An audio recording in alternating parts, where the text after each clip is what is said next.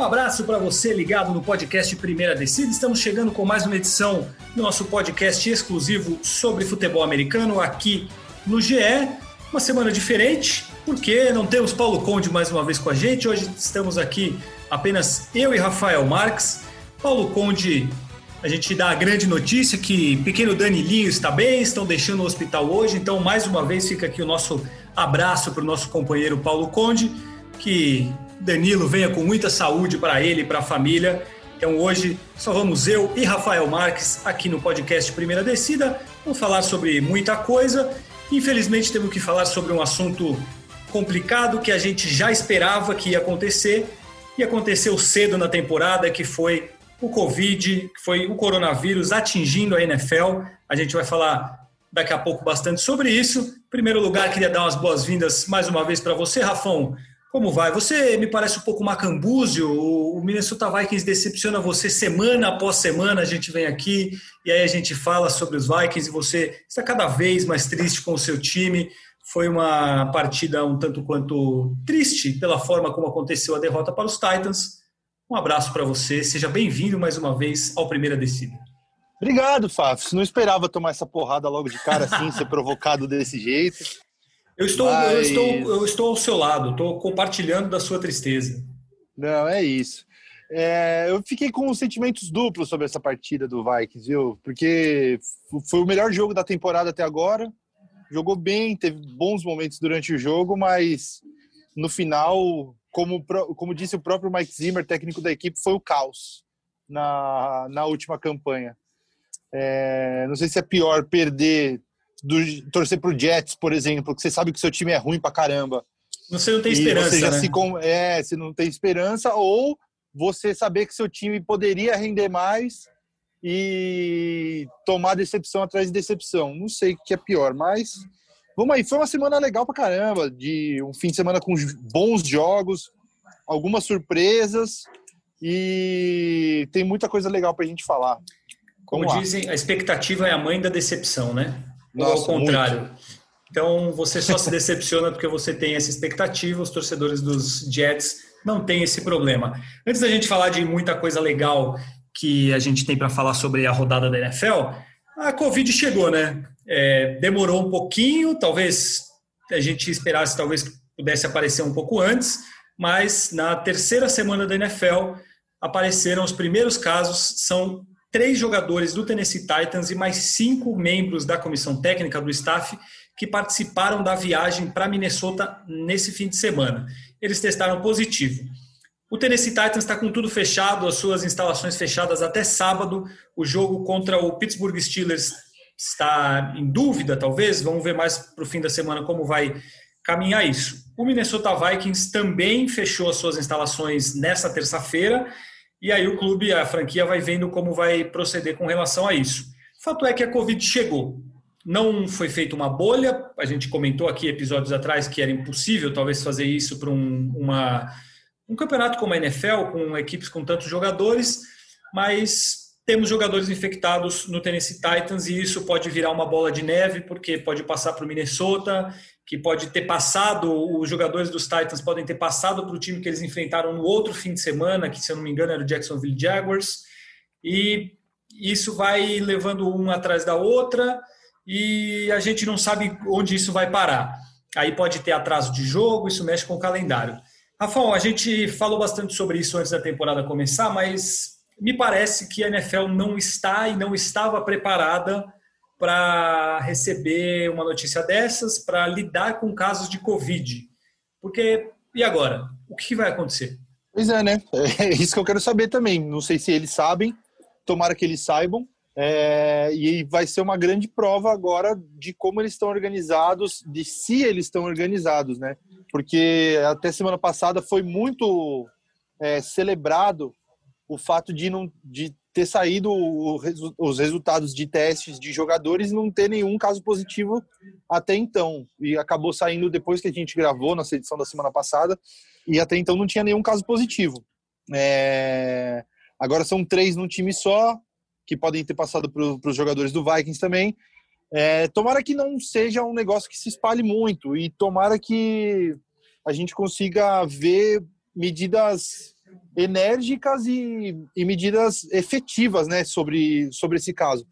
Porque a gente pode atrasar calendário, como você falou, é, pode infectar outros jogadores. Então, cara, é ver como vai ser o desenvolvimento disso durante a semana, porque eu não sei como que eles vão fazer se, por exemplo, o jogo não acontecer no domingo, vai passar para alguma outra semana, aí vai começar a atrasar jogo.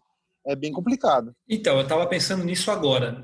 Independentemente de data, se esse jogo for atrasado, se for é, cancelado, for adiado, ele vai ter uma influência é, técnica. Porque, pensa comigo, o Pittsburgh Steelers tem grande chance de ir para os playoffs. Os Vikings, menos, mas ainda, mesmo estando 0-3, as chances obviamente existem.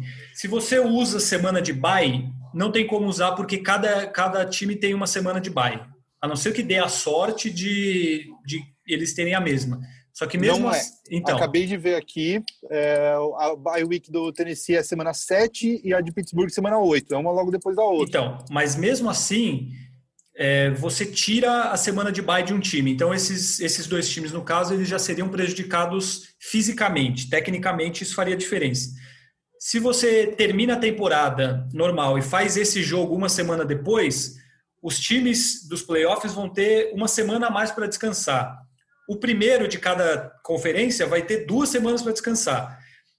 Só que esses times, se eles tiverem para ir para os playoffs, eles vão eles vão estar tá em uma defasagem física porque eles não vão ter eles vão ter menos descanso e eles não têm culpa da Covid.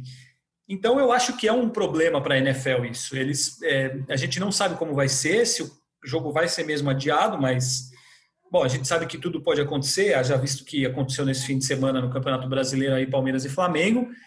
E parece que os Estados Unidos são um pouco mais sérios nesse sentido, até pelo que aconteceu na na NBA, na Major League Baseball principalmente. Acho que não, não, é muito difícil ser mais sério que aqui, né? É, exatamente. Acho que não aconteceria a bizarrice que ocorreu no fim de semana, na sexta-feira, no negócio do Palmeiras e Flamengo. Mas é algo que mexe com a, com a estrutura da NFL e, e tecnicamente, porque na Major League Baseball não faz diferença jogar três jogos a mais no fim da temporada, o time ter um dia a mais de descanso ou não. Mas a NFL é sagrado. O descanso dos, dos jogadores e dos times é sagrado. E necessário, né? Necessaríssimo. É, é assim, a semana de bye é fundamental. É, semana de bye é tão importante quanto uma vitória para um, para um time na NFL. Então a NFL muito provavelmente vai ter esse abacaxi nas mãos, como dizem, para resolver. E aí, o que, que vai fazer? Vai atrasar a liga? Vai deixar os times que tiverem problema de Covid com essa desvantagem técnica, com menos descanso? Você favorece os outros? Não sei. É, é difícil pensar. Como você falou, a gente torce para que seja um dano mínimo possível, mas que se apresenta aí é uma, é uma situação um pouco complicada. Lembrando que os casos de Covid crescem no mundo, nos Estados Unidos não é diferente. Não existe uma bolha na, na NFL, o controle é feito por testagem e a testagem vai pegar. Tem público nos estádios, em alguns estádios, como na estreia do Kansas City Chiefs, parece que um torcedor que estava no jogo foi é, teve o diagnóstico positivo. Então, assim, me parece que mais coisa vai aparecer, né? É, e aí entra naquilo que Ainda a gente mais não muito. estando numa bolha, né? É difícil não, não acontecer ficando não havendo uma bolha. Eu acho que é, é muito complicado mesmo. É, é, é, complicado. Vamos ver como essa situação vai caminhar e ao longo da semana certamente aparecerão novidades relacionadas ao jogo. O jogo é no domingo e mas a notícia hoje é que o Tennessee Titans tem oito membros da sua delegação que esteve em, na viagem para Minnesota com Covid são oito pessoas, não são duas, são oito. É muito mais fácil contar, Bastante. enfim, é aquela história que a gente já está cansado de saber. Então, é uma situação complicada que a gente vai ver como caminha no dia a dia. É, falando agora de coisas boas, e não tem como falar de coisa boa na NFL se a gente não falar de Patrick Mahomes. A gente teve na noite dessa segunda-feira o jogo mais esperado, talvez, da temporada regular da NFL.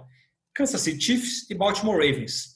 E acho que tivemos uma lição, né? Porque na semana passada aqui a gente falou que o Baltimore era favorito, nós dois, Diego Ribeiro e Paulo Conde, todos palpitamos que o Baltimore ganharia o jogo, e aí chegou o Patrick Mahomes, mandou aquele famoso cala-boca para nós. Ficou a lição aí, né? A gente nunca mais vai duvidar do Mahomes, independentemente do adversário, a gente não vota mais contra o Kansas City Chiefs, né? Então, eu acho que, mas não foi só a gente, né? Não, claro. Foi a gente aqui no nosso podcast, foi a linha de Vegas que estava dando o Baltimore como, como favorito, Sim. a maioria dos analistas, porque a gente foi um pouco enganado semana passada, porque o Chiefs quase perdeu para o Chargers, né? Sim, Precisou da, da prorrogação para ganhar do Chargers. A gente foi, hum, de repente, eles ainda não engrenaram na temporada e o Baltimore vindo amassando todo mundo. Então a gente teve um, uma pequena enganação aí para cima da gente.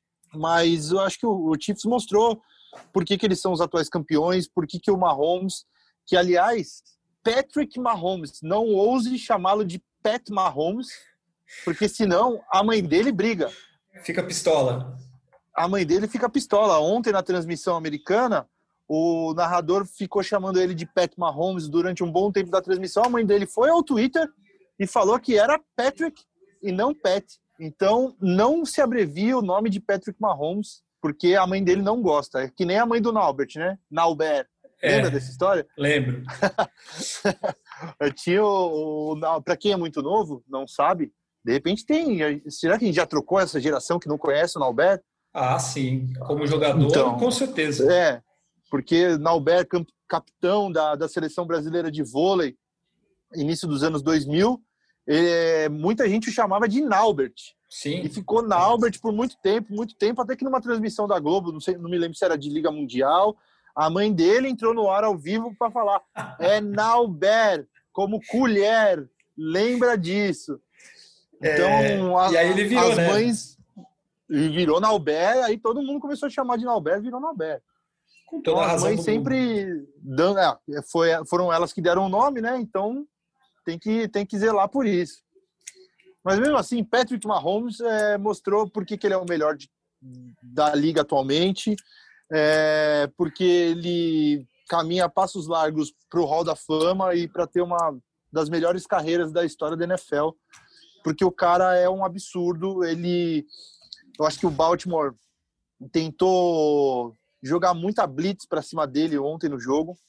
E ele é o famoso canivete suíço, né? Porque você vai, joga uma blitz para cima dele, bota uma pressão em cima dele, ele consegue soltar o passe muito rápido, ou para um Travis Kelsey da vida, para um Michael Hardman da vida. E... Ou para uma Jamanta, igual teve o, o left tackle o dele lá Fischer, que, né? que fez a primeira escolha de draft desde não sei quando a conseguir uma recepção de passe para touchdown. É, e ele e ele consegue, né? Se, se vem pressão para cima dele, ou ele consegue soltar o passe muito rápido, ou consegue se desvencilhar e soltando aqueles passes maravilhosos e, e, e, solta a bola por baixo e manda a bomba por distância. Ele é um jogador assim impressionante, como é, é um em cada geração que a gente vai ter vai ter a disponibilidade de ver e a gente só tem a agradecer de viver na mesma época de Patrick Mahomes, para ver o que ele está fazendo nessa curta carreira dele. É, eu acho que nós somos privilegiados, né? Porque a gente pegou aí Peyton Manning, Tom Brady, dá para colocar Aaron Rodgers e Drew Brees nessa. Oh, Não, acho que certeza. no nível abaixo desses dois que eu citei, mas Russell Patrick, Wilson também. Mas acho que o Patrick Mahomes e o Russell Wilson eles vêm para entrar nesse nível, talvez acima do Aaron Rodgers e do Drew Brees, para brigar de, de fato com o o Tom Brady e o Peyton Manning. Você falou a história da, da Blitz, que o Baltimore Ravens tentou fazer. Ele teve o melhor jogo da carreira dele contra a Blitz, foram mais de 200 jardas. Eu não lembro quantos touchdowns agora exatamente, mas acho que ele errou dois ou três passes só quando o Baltimore mandou Blitz. E depois do jogo, na entrevista, ele fala sobre isso e ele fala: na nossa off-season, na, na pré-temporada, a, a, nossa defesa treinou muito isso, era blitz o tempo todo, me, me atacavam com blitz o tempo todo, então eu estava totalmente preparado. E foi claríssimo isso. Só que aí como é que você para um cara desse? Se você não, não manda blitz, ele vai ter o tempo que ele quiser e ele coloca a bola onde ele quiser com a mão. E se você manda, ele consegue sair, porque ele também é móvel, ele é rápido com as pernas, ele é preciso, ele solta a bola muito rápido. É aquilo que a gente fala há bastante tempo dele, assim, é, é muito difícil você parar um cara como ele, é, é quase impossível, tanto que a gente vai lembrar como que ele foi parado. Ele perdeu aquele jogo lá na, na final de conferência para os Patriots, dois anos atrás, isso como titular, né? é, uhum. que foi um jogo espetacular dos Patriots. E o ano passado ele passeou na, na divisão, passeou na conferência, passeou nos playoffs e ele vai para o mesmo caminho. Embora tenha tido problema semana passada contra os Chargers, mas é difícil pensar como, como parar esse cara, né? É, é. o que é. você falou, a gente está diante de um de um gênio e que cada vez mais ele, ele se mostra melhor, mais competente Agora, eu fiquei com essa impressão. Eu, eu já tenho isso para mim. Eu acho que ontem ficou isso mais claro. Existe um. Eu não vou falar um abismo, mas existe uma diferença absurda entre o Patrick Mahomes e o Lamar Jackson, né? Sim. De nível, sim. de patamar. Assim. É, é, então, é, o, que, o, o que mais assusta no, no, no Mahomes é pensar que ele ainda pode evoluir ainda mais o jogo dele. Que o jogo dele hoje já é um absurdo. É o terceiro ano. Evolu... É o terceiro ano dele, titular. exatamente. Então, se você pensar que ele ainda pode evoluir, é um negócio estratosférico, assim, até onde vai chegar o nível de Patrick Mahomes. O Lamar, ele tá assim também, ele tá evoluindo. É que são estilos de jogo completamente diferentes. A gente vinha falando já nas últimas semanas, e até a gente falou na temporada passada, o quanto que ele está evoluindo como passador. Sim. Mas ontem ficou claro que ele ainda precisa evoluir muito como passador. Porque quando ele tá com o jogo na mão dele, com, conseguindo correr legal, é, com o time do, do Ravens conseguindo ter jogadas criativas e desenhar jogadas para o Lamar ou para o jogo corrido, ele vai bem. Mas quando as coisas fogem do controle deles, é, é aí que ele não consegue desempenhar do jeito que a gente espera do Lamar Jackson. Ontem ele mostrou que ele ainda tem deficiências no, no, no jogo de passe dele, é, quando ele precisa soltar um passe mais longo, ele não consegue ter a precisão que deveria ter. Teve uma bola lá quando estava já no terceiro quarto, no início do último quarto, que o Ravens estava 14 pontos atrás e ele soltou uma bola para o Marquise Brown, para Hollywood Brown, que era ele fazer a recepção e ir para a end zone. Era um touchdown, ia ficar uma, uma posse de, de bola de diferença e ia entrar no jogo ali. Ele jogou a bola um pouco mais para frente é, não conseguiu acertar o passe em profundidade. É, teve uns drops bem safados também do Marquise Brown, do Mark Andrews na end zone. Então, os companheiros não ajudaram um pouco, mas também faltou aquela precisão para o Lamar Jackson. E isso que a, a gente precisa ver ele evoluir ainda mais para que ele chegue pelo menos perto do nível do Mahomes, mas eu acho que não é uma competição. Assim, são estilos to totalmente diferentes mas como jogadores é, o, a discrepância ainda é bem grande. O, Lamar Jackson é um grande quarterback, isso aí não tem dúvida. Com você, certeza. Como você falou, a gente fala aqui que ele vem evoluindo no passe, mas eu acho que ele tem uma outra questão. Ele precisa aparecer e crescer em jogos grandes e jogos decisivos. São dois playoffs já. Ele é novo, ele é jovem, ok, ele vai evoluir. Mas para um cara que foi MVP da temporada regular ano passado, você espera que em jogos decisivos e em jogos grandes ele apareça e resolva. E é isso que faz o Patrick Mahomes, é isso que fez o Tom Brady na carreira inteira, é isso que o Russell Wilson faz, que os grandes fazem. E é isso que o Lamar Jackson não fez até agora. É, tem um dado agora. É, eles deram esse dado ontem na transmissão e, e se confirmou. O Lamar Jackson não sabe jogar atrás do placar. Então, ele não consegue resolver situações adversas. Agora ele está 0-9 em jogos que ele vai para o intervalo perdendo o jogo. Então, então, ele não consegue jogar quando ele está atrás. Isso é muito perigoso, né? É, uma coisa é você ser esse quarterback que corre para 15 touchdowns e lança mais 30 contra os Giants de hoje, contra os Jets, contra os Bengals. Aí é muito fácil. E o ano passado, por exemplo, ele pegou duas vezes os Bengals, duas vezes os Browns, que estavam terríveis, e duas vezes os Steelers, que também não Tavam não tinha um quarterback. Big Ben, não é. tinha um quarterback. Então, o que se espera de um cara como ele é que ele, ele brilhe no momento decisivo.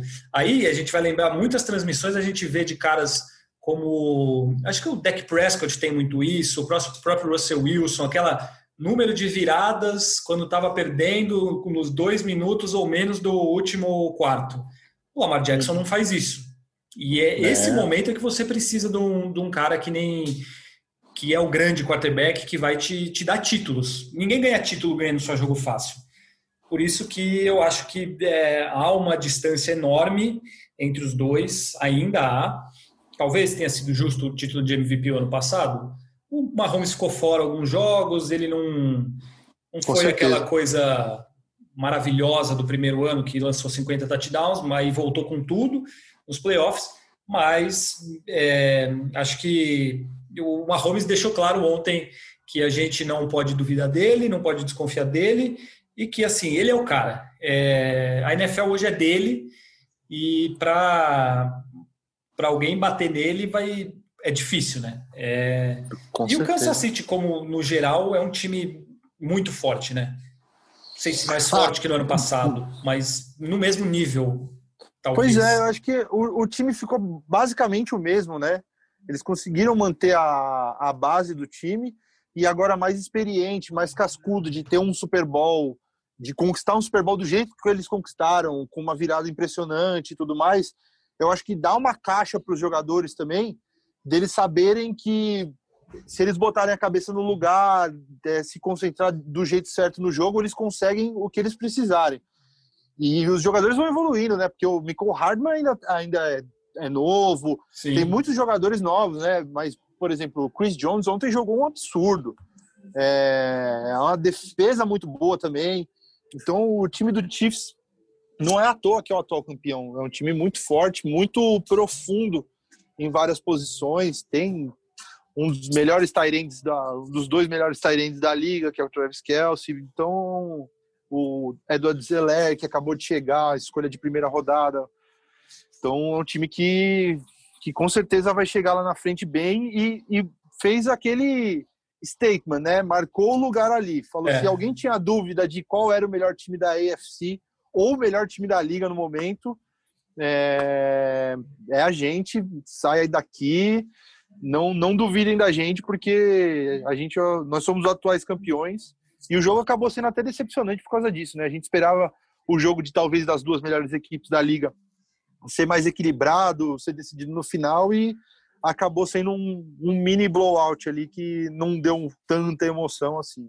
É, eu concordo com isso que você falou. É, deixou ali a, a, marca dos Chiefs, a gente é o time a ser batido, porque muito se falava que era Baltimore e, e Kansas City Chiefs no, no mesmo nível. Acho que, lembrando, Baltimore é um grande time, um time muito bom, mas é, ficou para mim claro que, que os Chiefs estão um passo acima, ou mais passos acima, e que ele é o grande favorito. Kansas City é o grande favorito para essa. título da conferência, pelo menos, mas talvez da NFL mesmo, não consigo ver outro time que seja melhor, até porque os dois times da que a gente colocava como os melhores da conferência nacional estão cambaleando, né?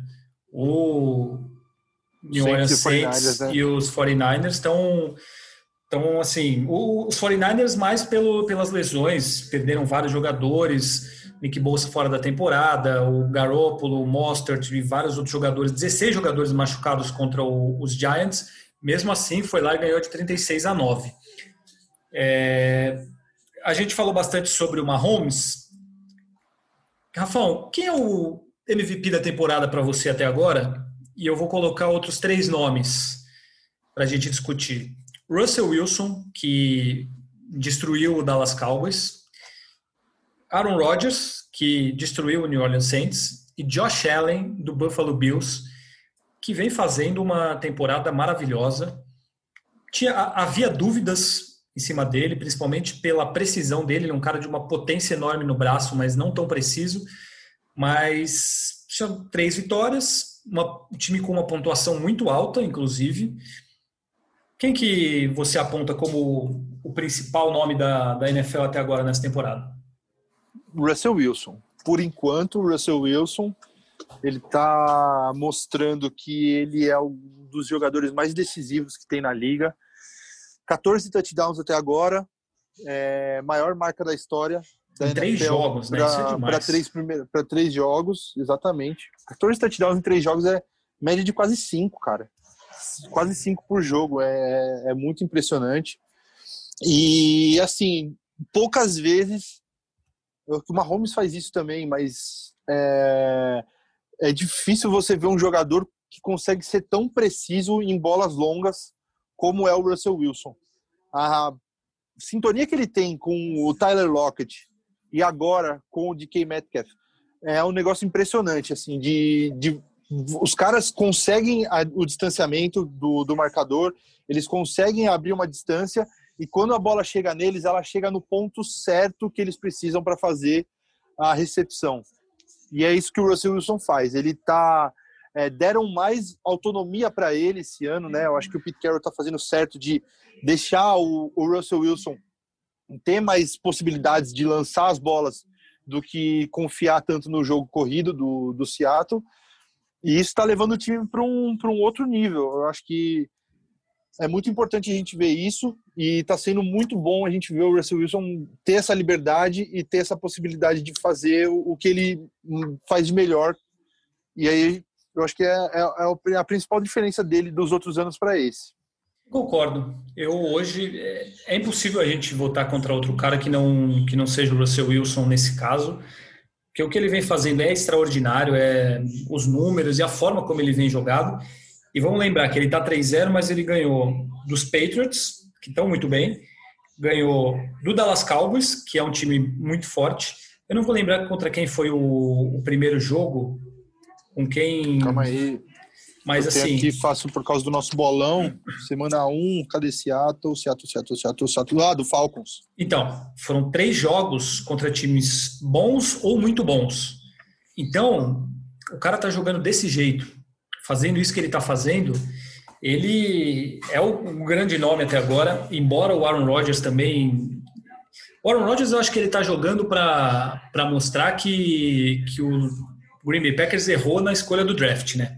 Exatamente. Imagina se eles pegam um wide receiver Nossa. bom de primeira rodada. Sabe? Tem esse agravante. O, o Green Bay Packers não tem wide receiver. O... Pois é, ele está consagrando o Allen Lazard, né? O Allen Lazard, exatamente. Porque é impressionante. O, o Green Bay Packers ganha do, dos times com o Lazard sendo o principal recebedor. É um, também um cara, até vou abrir o, o box score aqui, o Lazar teve 146 jardas e um touchdown contra o New Orleans Saints em New Orleans. Isso. O, jogando sem o Davante Adams. Cara, o, assim, a gente falando muito do Russell Wilson, mas o que o Aaron Rodgers faz é impressionante. Acho que esses, é, esses quatro caras.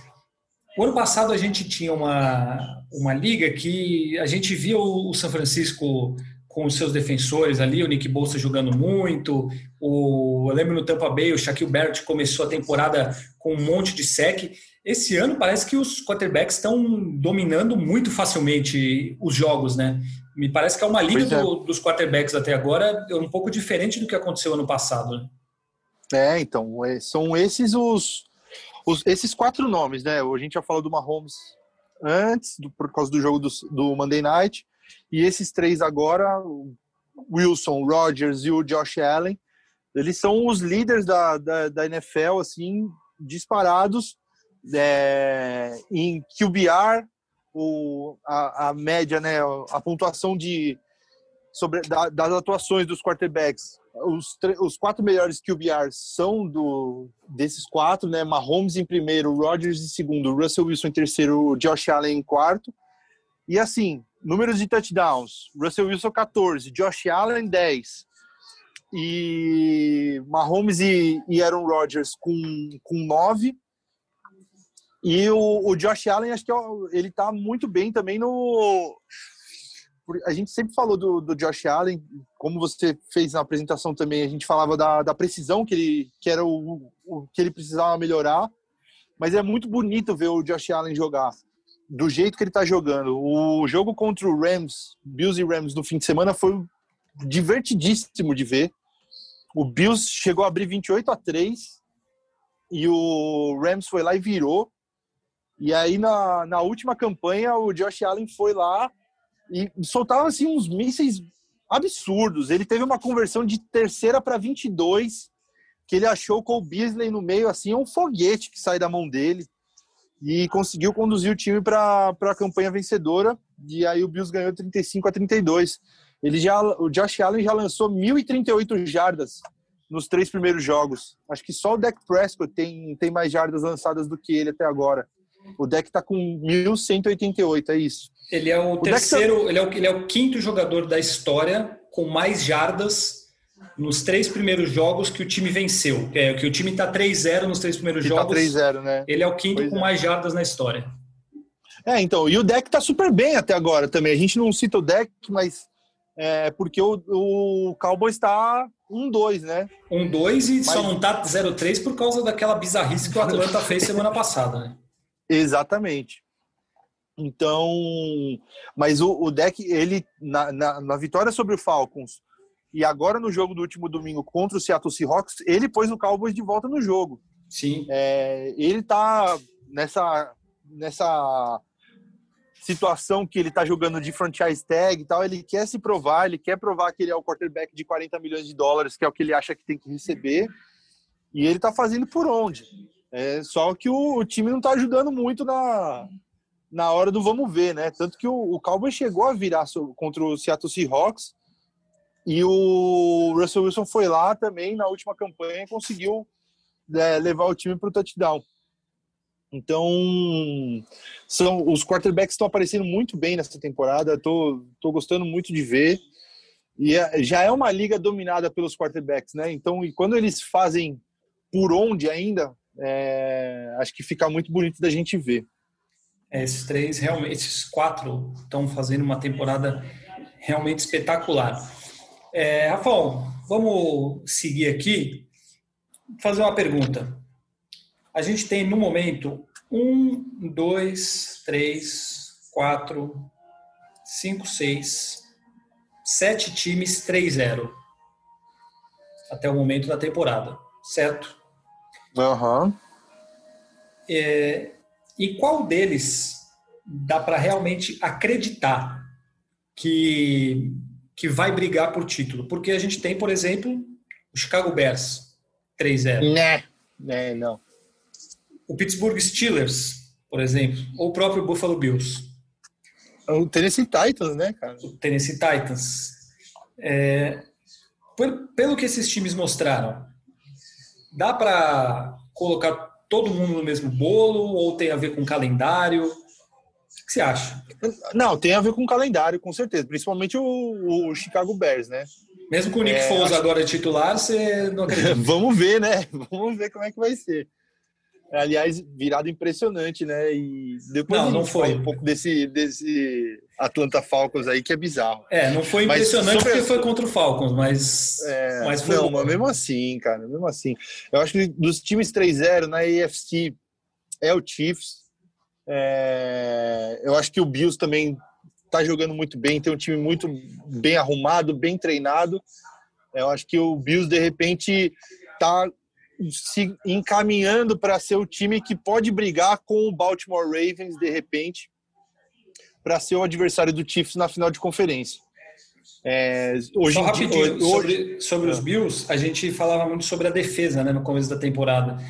E eu estou olhando aqui, o ataque é o que mais pontos fez na conferência americana e a defesa é uma das que mais pontos tomou. Então, Sim. é aquilo, o jogo está um tiroteio, né? É, então, mas, pô, pegou um, um, Rams que jogou direitinho. Esse, esse último jogo aí foi muito legal de ver, repetindo, porque o, o Rams jogou muito certinho também. Quando o, o, o Bills abriu, de repente, cara, o, o, o Rams encaixou uma sequência de não sei quantos, de várias. Ó, o Bills vencia por 28 a 3 até faltar 5 minutos no terceiro quarto com 10 e 34 faltando para o último quarto, já tinha já estava 28 a 25. O, o Rams já estava três pontos atrás só, fez três touchdowns seguidos. É nisso que a, que a defesa do Bills de repente pode melhorar. Mas é uma defesa muito boa ainda. Você, eu vi trechos do jogo assim que o, o Matt Milano atacando o, o, o Jared Goff, botando pressão mesmo. É, é um time que, que é profundo em todos os lados. É, o Josh Allen, além de ter o Stephon Diggs, que é um grande recebedor da liga, o Cole Beasley, que é um bom jogador de slot, ele tá com uma conexão muito boa com o Gabriel Davis também, que recebeu muitos passes bons durante o último jogo. E eu acho que e o Devin Singletary correu bem demais também no último jogo. Então é um time bem profundo, é um time que, cara, tem boas chances de, de ir bem fundo nesses playoffs. E eu acho que a gente está, como a gente já falou anteriormente nessa edição, com as, lesão, as lesões do 49ers e esse Saints que está bem é, cambaleante aí, eu acho que Packers e Seahawks estão tomando uma posição ali mais de liderança nessa, nessa NFC. Eu acho que dos times 3-0 na NFC, os dois que eu estou confiando mais no momento são Packers e Seahawks. É, eu também. Eu ainda mais no Seahawks. Eu acho o time mais completo. O Russell Wilson tem opções agora, muito mais. Mas a defesa do Seahawks tem que começar a se acertar, porque é, cedeu mais de 450 jardas de novo. É, é uma defesa que tá não está dando conta, não está sendo uma defesa como é. A gente está acostumado a ver as defesas do Seahawks. Então, se a defesa se acertar, acho que esse time ganha mais um outro nível de, de melhoria que, que é muito importante no momento. E vale lembrar que só não perdeu dos Patriots na semana, não essa passada, porque a defesa salvou na, uma bola na linha de uma jarda ali no último lance. Então, os Seahawks poderiam muito bem estar tá, tá 2-1. É muito. Não, não, eu não sei, eu não sei se você consegue ver. Não tem nenhum time que esteja amassando os adversários. Porque, assim, Tinha o Ravens até então, né? Mas é, já mas, tomou. Assim, é. Os Bills foram ali no sufoco contra o Miami, agora de novo. O Pittsburgh Steelers quase tomou uma virada semana passada do, de um time ruim aí, que eu não lembro agora qual era.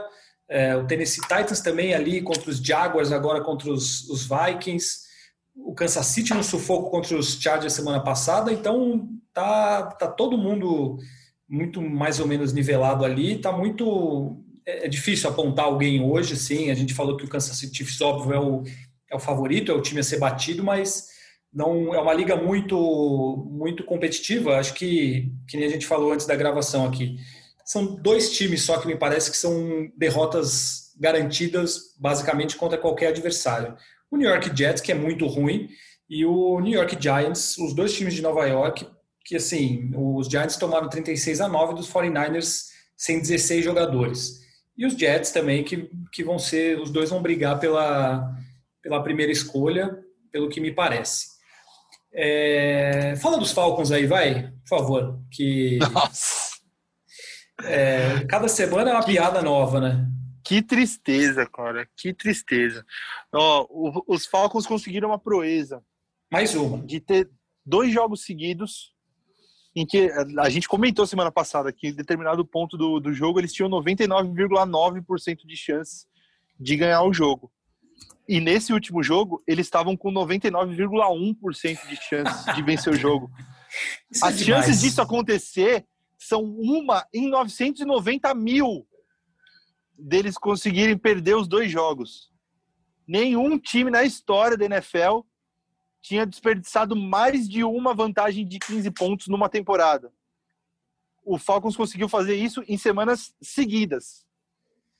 Então, a proeza do Falcons é um negócio impressionante, cara. Eu, eu, eu acho que, assim, para mim, se fosse eh, com a nossa cabeça de futebol brasileiro, o, o Dan Quinn já tinha caído no vestiário depois da, da derrota do último fim de semana, de perder para o Bears como perdeu. Mas eu acho que ele não, não vira. Se continuar perdendo assim, não vira mais duas semanas como treinador do Falcons. É um time que, além de tudo isso que está acontecendo nessa temporada, é um time que já. Porque é um time que tem talento, né, cara? É um time que você vê no papel, não é um time ruim, mas é um time quebrado mentalmente. Para você é, se desfazer de duas vantagens desse jeito, é um time quebrado, é um time que perdeu um Super Bowl estando ganhando de 28 a 3, faz o quê? Quatro temporadas? Três, quatro temporadas? É, a gente estava comentando sobre se é pior torcer para o Jets ou se torcer para o Vikings, mas acho que os torcedores do Falcons ultimamente, assim, nos últimos anos, têm ganhado o, o troféu de, de torcedores mais sofridos, mais desgraçados, viu? Porque o timinho que, que decepciona o torcedor. Não, é, é, inacreditável. E o pior é que é um time com talento. É, é assim, é, é, triste você ver um time que tem Matt Ryan, Julio Jones, o Todd Gurley agora voltou a jogar relativamente bem, o Calvin, Calvin Ridley, Ridley é, um, é. um, ótimo recebedor também, passar por essa vergonha. O time tomar de 20 a 0 no último quarto para o Chicago Bears é, é vergonhoso. Não tem o que falar, não tem outra coisa. É, assim, é o que você falou, mentalmente, esses caras estão completamente detonados, porque agora, ou até mandar um abraço para Adriano Albuquerque, que é um, ele cobre, jornalista, cobre MMA para o Globoesporte.com, acompanha bastante a NFL, e a gente trocou mensagens aqui, ele falou, o Atlanta Falcons podia é, deixar o adversário sair ganhando, porque se ele fica na frente do time, ele vai tomar uma virada ridícula, então deixa abrir 14 a 0 para ver se dá uma vai uma, buscar, né? Uma coisa reversa na cabeça e, e, consegue, porque olha, realmente não, não é fácil torcer para o Atlanta Falcons. É um negócio complicado, foi mais uma semana de vergonha. E assim, o Trubisky jogando mal, foi para o banco, aí entra o Nick Foles, três touchdowns, vira o jogo na maior facilidade. É, e agora o, o Nick Foles é o titular do Chicago Bears. Já foi oficializado, né? Oficializado. Papel é. passado e tudo. Exatamente. Então, deve ser muito triste torcer para Atlanta Falcons. O negócio está feio. Olha, mais uma, uma temporada que, sei lá, me parece um fim de fim de era ali. O Matt Ryan, fim de ciclo sei, total. fim de ciclo total, porque é muito complicado. É triste ver o que está acontecendo, porque, coitado, um time que chegou tão próximo do Super Bowl e aí já teve aquela primeira vergonha. Agora, isso que vem acontecendo é futuro é, é, é, parece complicado, apesar do talento em Atlanta. Rafão, fala de mais um time aí antes da gente ir para o nosso bolão. Qual você escolheria? Duas, dar um duas observações que eu queria fazer. Eu não vou falar do Vikings essa semana porque já falei muito de Vikings nos últimos tempos, aí eu vou ficar com o estigma de que ah, só falo do meu time. Então, e você já falou hoje no começo, então já, já falei está um pago. Pouquinho. É, já está é pago. Queria criticar também, novamente, Philadelphia Eagles, que, fala sério, tá, tá pau a pau ali com, com o Vikings, de time mais decepcionante da temporada. Carson Wentz jogando muito mal, teve duas interceptações, errando passes fáceis. É, apesar de ter conduzido o time para a campanha que empatou o jogo no, no final, mas assim, é, você ganhando em casa, estava ganhando bem do, do Cincinnati Bengals e deixar o, o jogo ir para prorrogação. E aí, quando chega na prorrogação, eles tiveram, faltando 15 segundos, 19 segundos, eles tinham um field goal de 59 jardas. Sim. E aí eles iam tentar o field goal. E o, e o recorde aí, do Jake Elliott é de 61 jardas, então ele poderia é, muito então bem... Então tava no range, tava, tava no alcance. E aí chega lá, o que, que faz a linha ofensiva? False start. Foi para 64 jardas e aí o, o, Doug Peterson, não sei se eu julgaria ou não, se eu julgo dele, dele ter ido pro punch, mas você vai jogando em casa, sem ganhar nenhum jogo na temporada, você panta o vai pro punch na prorrogação, faltando 19 segundos, é, contra o Cincinnati Bengals, eu acho que é uma atitude um tanto covarde. E esse time do Philadelphia Eagles tá assim, cara, a, a, o único ponto positivo que eu daria para esse, esse time é a, a linha defensiva, que botou pressão no, no Joe Burrow, oito sacks para cima dele. É...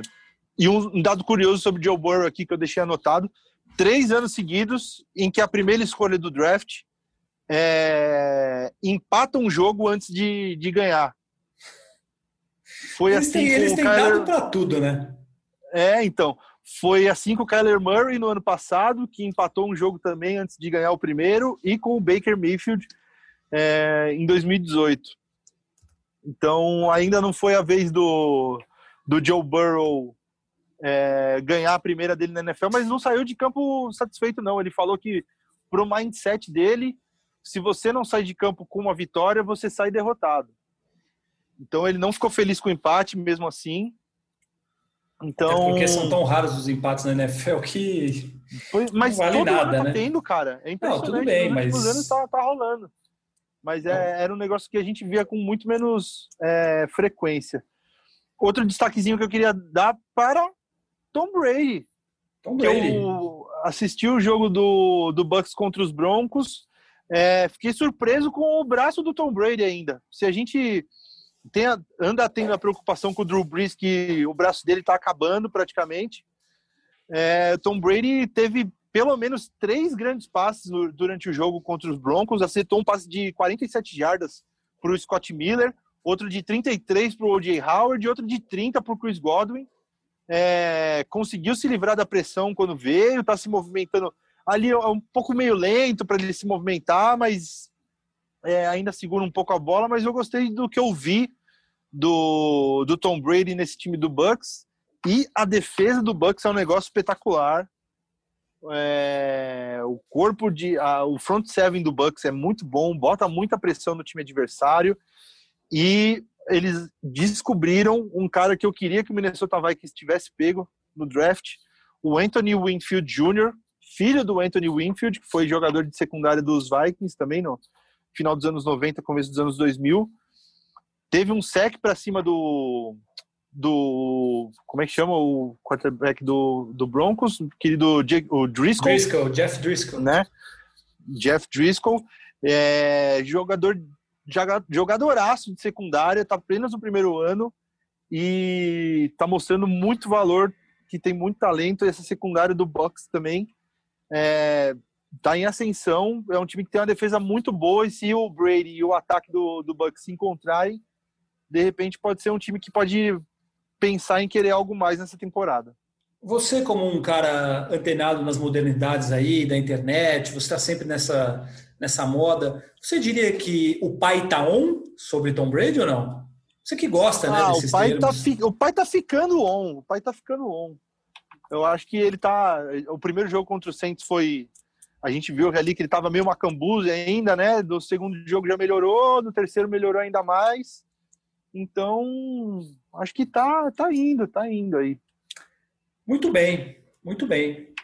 É... Fala mais uma. Fala mais uma, até quantas você quiser mais. Não, o jogo do 49ers contra o Giants, eu esqueci de dizer que teve um negócio muito curioso, que você fala que os caras têm estatística para tudo. O jogo do 49ers contra o Giants deu um scorigami, que é aquele placar inédito, é um placar que nunca tinha acontecido na NFL. Não é possível. Foi 36 a 9. E é um Nunca? placar que nunca tinha acontecido na NFL, deu um scorigami. Meu Deus. É, eu não lembro de quando eu vi acontecer um negócio desse. Recente, É, então. assim, faz muito tempo. Depois eu vou dar uma pesquisada aqui qual tinha sido o último scorigami antes desse. Muito bem. Então a gente vai agora para o nosso bolão.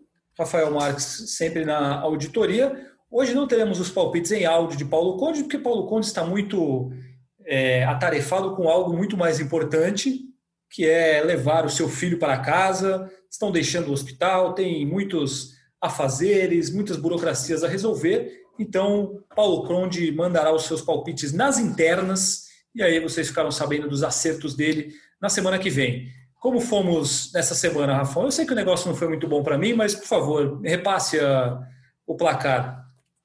Então, fomos na média, né? Fomos medianos. Você acertou metade dos jogos. Oito. Ok, passei de ano. É. O nosso querido King, Diego Ribeiro, ele participou como convidado semana passada e foi o campeão da semana com 10 acertos. Eu fiquei em segundo com 9 e você e o Paulão com 8.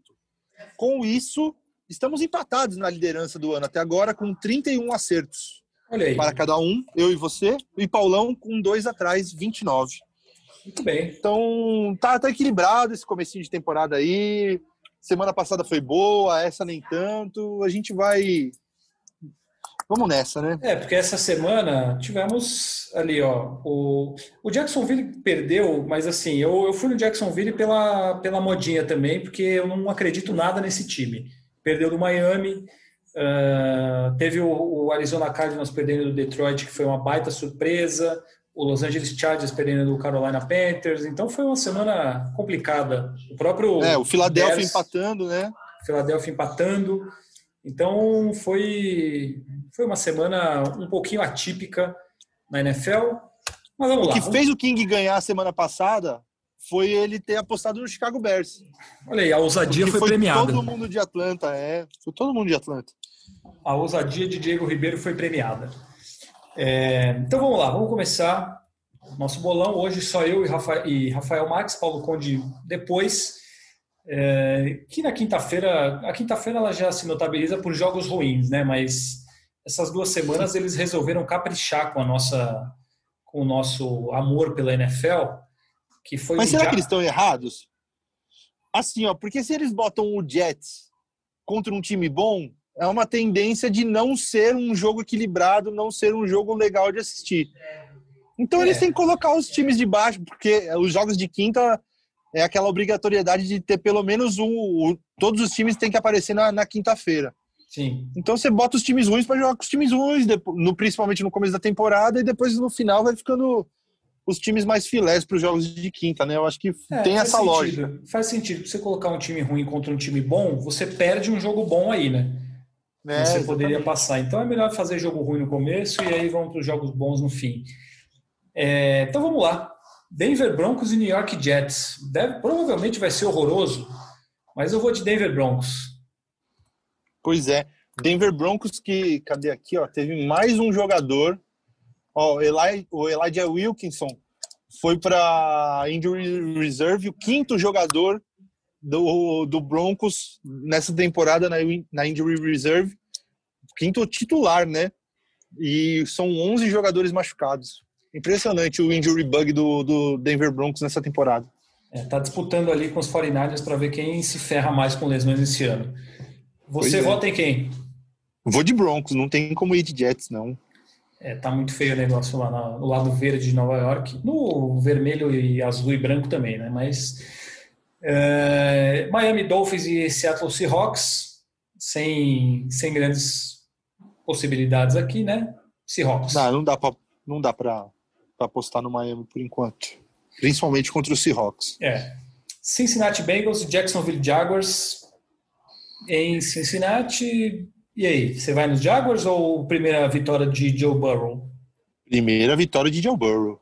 Estamos na mesma também. Uh, agora, e aí, aí, dois times 0-3, os dois precisando ganhar para ainda tentar sonhar com alguma coisa. Houston Texans e Minnesota Vikings. Agora Out. vai ou não? Nossa, cara, esse jogo é, é péssimo para os dois. Porque Sim. quem perder vai ficar 0-4. Aí, cara, Sim. tchau temporada. Se já não é tchau temporada, aí. E dois times com aspirações de playoffs e tudo mais. Cara. Ah, eu vou com coração ainda, viu? Tô, tô, ainda não consigo. Semana que vem, que é semana 5, que vai ser Minnesota Vikings e Seattle Seahawks, aí ah. eu não, não, vou conseguir apostar no, em Seattle, aí eu não vou conseguir apostar no Minnesota. Essa semana ainda vou de Minnesota. Tô com uma sobrinha ali, né? gasta, ainda é. tô, tô na liderança, então vamos lá, vai. Gasta o seu voto nessa semana. Eu vou no Houston Texans nessa semana. Vamos diferenciar o negócio. Beleza. É, aqui é o jogo do Covid e vai ser um belo jogo, hein? Pittsburgh Steelers e Tennessee Titans, olha, eu essa eu vou, para mim esse jogo é completamente 50-50, assim. É, são dois é. times acho que no mesmo nível, com as mesmas aspirações e, e que tem um começo de temporada muito parecido. Então eu vou nos Steelers pelo, pelo coração. E Paulo Conde já começou a campanha Steelers campeão da NFL em 2020 e 2021. Eu não vou dizer que ele está errado, mas achei um pouco difícil, mas acredito. Eu vou de Steelers. E você? Não, eu vou de Steelers também. Eu fiquei com uma impressão meio dúbia desse time do Tennessee Titans, porque eles só conseguiram é, reagir no jogo Eles estavam duas posses de bola atrás do, do Vikings. O Vikings estava jogando bem o jogo por um apagão do time do Vikings. E, e o Vikings, assim, tinha a última campanha com 1,44 no relógio. Foi assim, foi é, snap para o lado, essas coisas. O Vikings teria a chance de chegar é, em condição de chutar um field goal para ganhar o jogo. E, e o, o, por outro lado, o Tennessee também conseguiu só porque teve um dia perfeito do, do Steven Goskowski, que fez 6 de 6 e o último field goal foi de 55 jardas. Não, volta por cima, então, hein? É, eu, eu não tô com uma impressão tão positiva assim do Tennessee Titans. Acho que é um time bom, acho que é um time legal tal, mas eu vejo o Pittsburgh Steelers como sendo mais forte no momento. Vou de Steelers. O Conde certamente vai de Steelers também nessa daí. Uh, Dallas Cowboys e Cleveland Browns. É, é um jogo interessante, porque o Cleveland Browns parece que entrou nos eixos, tá 2-1 até agora. Uh, e o Dallas Cowboys 1-2. O que, que você acha? Eu vou de Dallas. Eu acho que o Dallas tem mais time. Acho que o Dallas está mais pressionado também. O Dallas não pode começar a vacilar. E é, você vê como é ruim a tal da NFC East, Sim. né? Eles têm só duas vitórias na temporada até agora. É, nenhum time acima de 50%. Football, é, o Washington Football Team está 1-2, é o líder da divisão. E se você comparar com a NFC East, né, que o último é o San Francisco 49ers, que está 2-1, é impressionante a diferença entre as duas divisões. Mas eu, o Dallas está mais pressionado, eu vou, vou de Dallas. Eu também vou de Dallas, embora eu acho que vai ser um jogo bem, bem complicado. Assim. Não acho que vai ser fácil. Vai ser um não. jogo interessante, é. Um jogo legal de assistir. O que não vai ser complicado vai ser Baltimore Ravens e Washington Football Team, né? Ou você acha que vai? Ou não, né? Ah. Não acho que vai ser tão fácil, não. Mas o Baltimore vai ganhar, mas eu não acho que pode ser tão fácil, não. Ah, eu acho que o Baltimore vai ganhar fácil. Você pega um jogo um dia com aquela defesa encardida lá do Washington, pode pode complicar. Uma defesa que vai pressionar muito o Lamar Jackson, que pode conter o jogo corrido. Não, não boto tanta fé assim que vai ser barbada, não. Acho Só tem uma coisa. time pode ganhar. O, o, Chase Young saiu do jogo machucado. Eu não sei. Sim. Eu não sei o que, que deu. Até entrei aqui na página dos Redskins para ver se tem alguma coisa, mas ele saiu com uma lesão na virilha. E virilha é uma, uma coisa complicada. É, não, não vi uma notícia ainda sobre um retorno dele ou não. E ele não jogando, as chances diminuem consideravelmente, até porque precisa de pressão no, no Lamar Jackson, né? E ele seria o cara certo para isso. Sim. É, vamos lá. Continuando aqui, Indianapolis Colts e Chicago Bears. Um jogo interessante também. Eu vou de, de Indianapolis. E você agora, Chicago Bears com o Nick Foles titular? Não, eu vou de Indianápolis também. É, acho que acaba essa sequência de vitórias do Chicago aí. Vai pegar um time mais acertadinho, um time melhor, vai ser o melhor time que o Chicago vai pegar até agora nessa temporada. Então, acho que agora se encerra a sequência positiva. Detroit Lions e New Orleans Saints. Você começa. Perigo, hein? Perigo. Perigo, perigo, porque o Detroit conseguiu ganhar de Arizona, Teve um jogo mais acertadinho.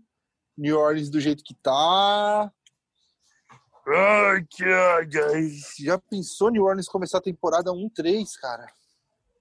Não sei se o Michael Acho... Thomas joga. Pois é, pois é, pois é, pois é.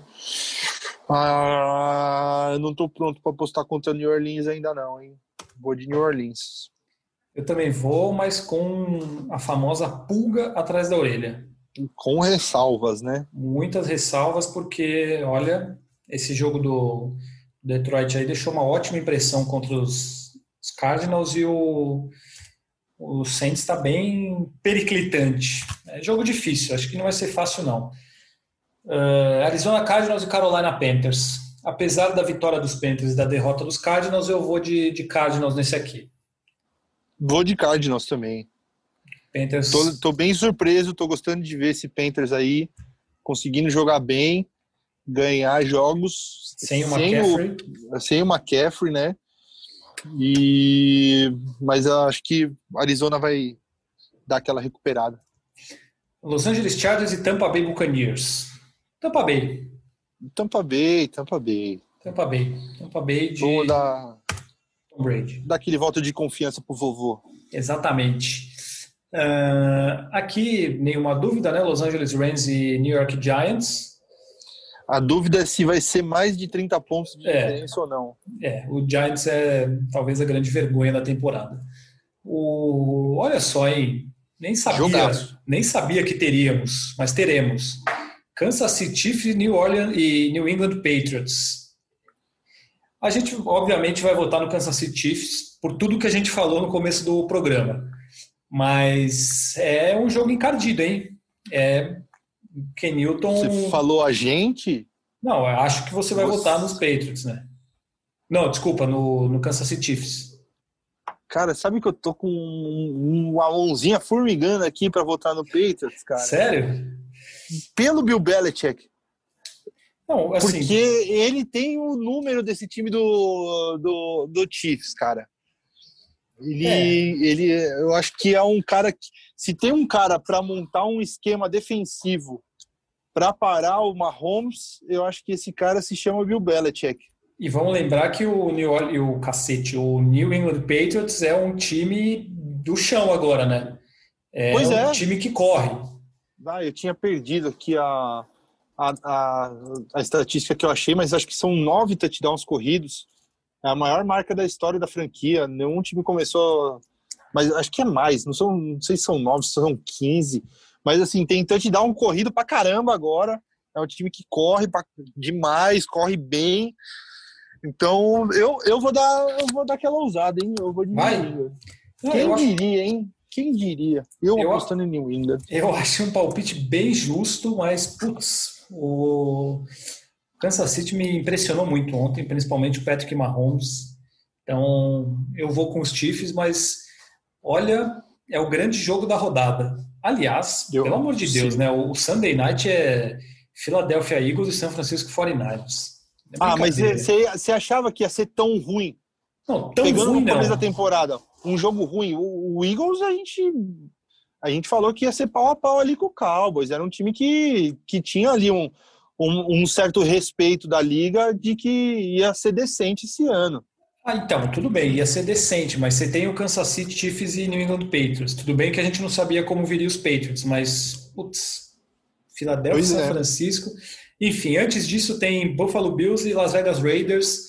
É, Para mim, Buffalo Bills. Não, eu vou de Buffalo também. Aí a gente Apesar chega. da força do, do, do Raiders jogando em casa, naquele estádiozinho novo que eles ganharam do Saints. É um time encardido, mas eu, acho que o Buffalo é mais time por enquanto. É, é, eu vou de Buffalo também. Aí a gente É, esses chega- últimos dois jogos são barbada, né? É, Sunday Night, Filadélfia e São Francisco. Para mim é São Francisco, mesmo desfalcado.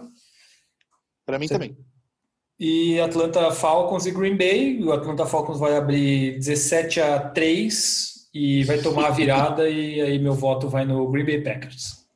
É isso. Você vai também nos Packers? Vou de Packers também. Pecão da massa.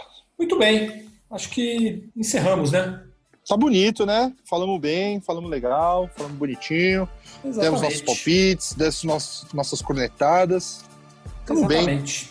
É isso então. Lembrar vocês para se inscreverem e assinarem o Primeira Descida na sua plataforma de, pod, de podcasts preferida para receber as notificações toda terça-feira um episódio novo no ar. Quer mandar um abraço para alguém, Rafão? Quero mandar um abraço pra minha mãe, pro meu pai, especialmente pra você. Obrigado. Aquela, aquele, aquele cumprimento da Especialmente Xuxa, para Xuxa, né? né? É, exatamente.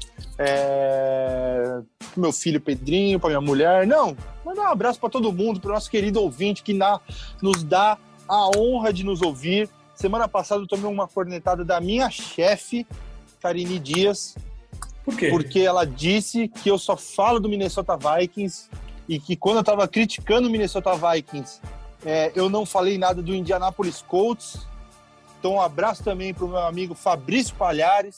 Porque eles são muito fãs de NFL, né? São, são muito fãs de NFL e me cornetaram porque quando eu falei da derrota do Vikings, eu não falei nada sobre os Colts. Então, vai aqui meu abraço para eles e, e agradecer pela audiência. Então, valeu, Rafão. Até semana que vem. Eu, deixa eu ver se eu quero mandar um abraço especial para alguém hoje. Acho que não, não vou mandar um abraço especial para ninguém. Você tá é... amargo, Fábio? Então tá, vou mandar um abraço especial para um casal que ouve o nosso podcast. É, foi minha madrinha de casamento, de casamento, inclusive, Cecília, e o namorado dela, João, ouvem o nosso podcast. Aí, e, ó. Aí, um abraço, um abraço para eles. Cecília e pro João. Que são, que são grandes fãs de futebol americano e ouvem o nosso podcast, então fica aqui o meu abraço para eles. Então eu vou mandar um abraço final para você também. E um abraço para todos os nossos ouvintes. Agradecer Isso, a vocês. E nos sigam nas redes sociais, né? Rafão Underline Marques, Facrepaldi. Isso aí. É, interajam com a gente, nos mandem mensagens, digam o que achou. A gente quer melhorar, cara. A gente quer fazer um programa para vocês. Exatamente. Mandem perguntas, sugestões, críticas, o que quiserem. E é isso. Semana que vem, mais um episódio do podcast Primeira Descida. Estamos aí em todas as plataformas de podcast e também no ge.globo, que é lá onde você nos encontra no nosso site. Um abraço a todos os ouvintes, um abraço para você, Rafão, e até semana que vem. Valeu, Fábio. Até semana que vem. Valeu!